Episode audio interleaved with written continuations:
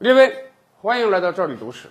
咱们知道啊，晚清末年啊，国家疲弱，全体中国人跟着这个腐朽的满清政府一起备受凌辱，老百姓遭侮辱，咱就不讲了啊。最近有很多自媒体啊讲历史，就讲有一位知名的大臣叶明琛也遭受到了英国人的侮辱。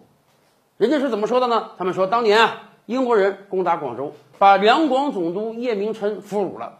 俘虏之后呢，他们把叶明琛送到了印度啊，在印度把叶明琛啊关在一个狭小的笼子之中，当猴一样给这个老百姓观看，羞辱他。最后悲愤交加的叶明琛啊，在印度绝食而死。这个事儿啊，半真半假。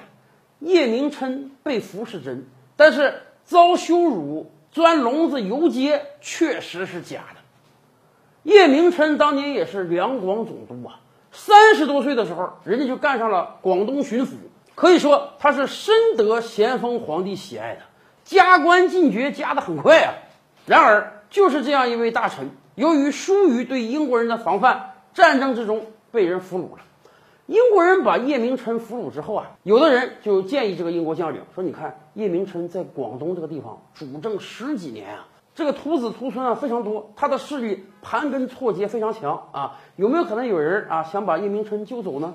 而且东南亚当时也有很多华人，英国人担心这个东南亚华人有没有可能也组织这个营救队伍把叶明琛救走，所以英国人决定把这个叶明琛带到印度去，远离中国本土啊，让你这中国人想救你也救不了。”而且考虑到叶明琛是相当级别的高官，虽然把他俘虏了，但是英国人讲这个贵族传统嘛，对叶明琛还是礼遇有加的。而在去印度的途中呢，叶明琛还做个美梦，说什么呢？哎，有没有可能英国人想把我送到英国去？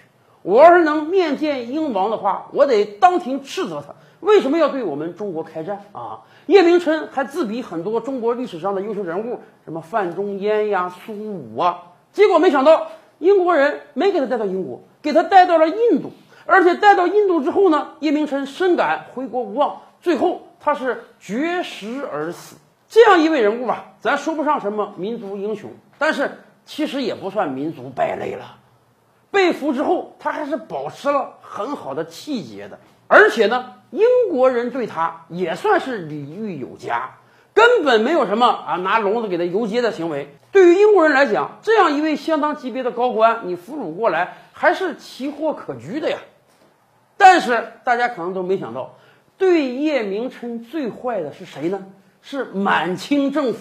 咸丰皇帝听说啊，我这个爱将叶明琛被人俘虏了，你以为他会派兵去营救吗？或者不派兵，你以为他会派几个大臣跟英国谈谈条件？不行，咱们互换俘虏啊！我给你俩钱儿啊，你把叶明琛放回来行不行啊？没有，咸丰皇帝一没有派人救，二没有派人谈，甚至直接下了一道令，把叶明琛革职。